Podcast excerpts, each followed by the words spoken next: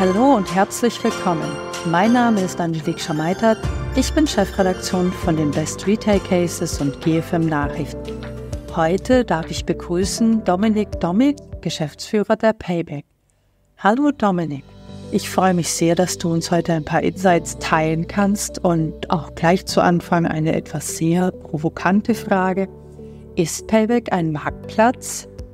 Der Payback kennt wahrscheinlich jeder aus dem stationären Einkauf und genauso haben wir mit über 600 Online-Shops auch einen Marktplatz bei uns in der App oder auf den, auf den Webseiten, wo man zu den verschiedenen Online-Shops direkt abspringen kann, Punkte sammelt, genauso wie man das auch stationär kennt. Das machen wir seit vielen Jahren sehr, sehr erfolgreich, sind einer der größten Publisher in dem Bereich.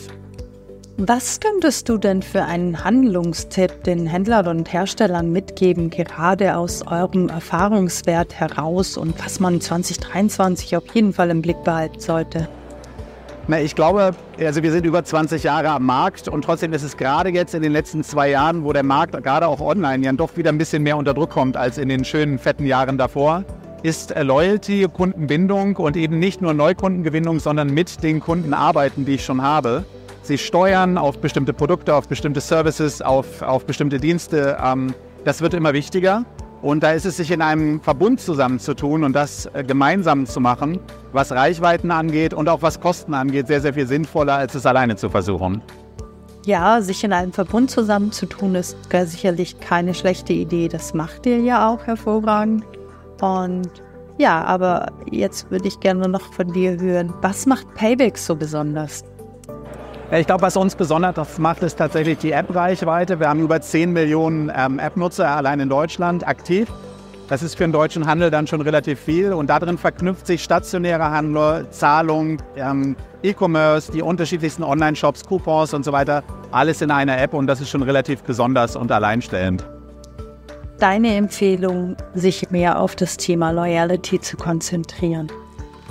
Ja, wie ist es denn im, wir hören ja in allen Medienbereichen, dass der E-Commerce-Markt sich gerade in einem Abwärtstrend bewegt. Und ja, woran liegt das? Was kannst du da für Empfehlungen aussprechen?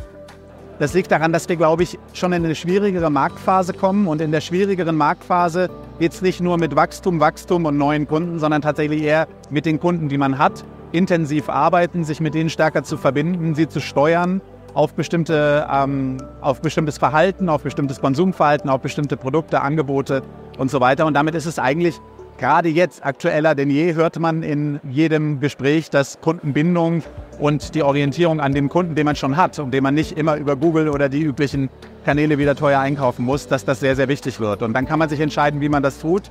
Und das ist im Verbund meistens einfacher, weil dann alle für einen und einer für alle einstehen. Und das ist einfach sinnvoller und in den Reichweiten auch sehr klar zu sehen, dass es sinnvoller ist. Ja, gemeinsam stark könnten wir als neues Payback-Motto ausrufen. Ähm, würde auf jeden Fall passen. Jetzt aber noch eine Frage. Wie schaut es denn mit dem Thema Wettbewerb oder Wettbewerber aus? Also interessanterweise haben wir gar nicht so viele Konkurrenten. Das ist ein relativ einmaliges System. Ähm, weil dann, wenn man so als Loyalty-System sich in so einer Gemeinschaft zusammenfindet, dann treffen sich da immer die Stärksten.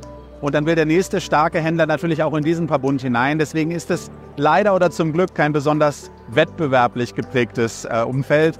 Ähm, und das, äh, das macht es gut und schlecht für uns. Ja? Ich glaube, Wettbewerb ist ja manchmal ganz gut, aber wir haben tatsächlich nicht besonders viel Wettbewerb, sondern das, was äh, Alternative zu uns wäre, ist es tatsächlich selber zu betreiben. Äh, mit dem großen Nachteil, dass man dann die Volumina, die Marketingreichweiten, die Incentives und alles, was man tut, tatsächlich selber anbieten muss, was wesentlich schlechter geht.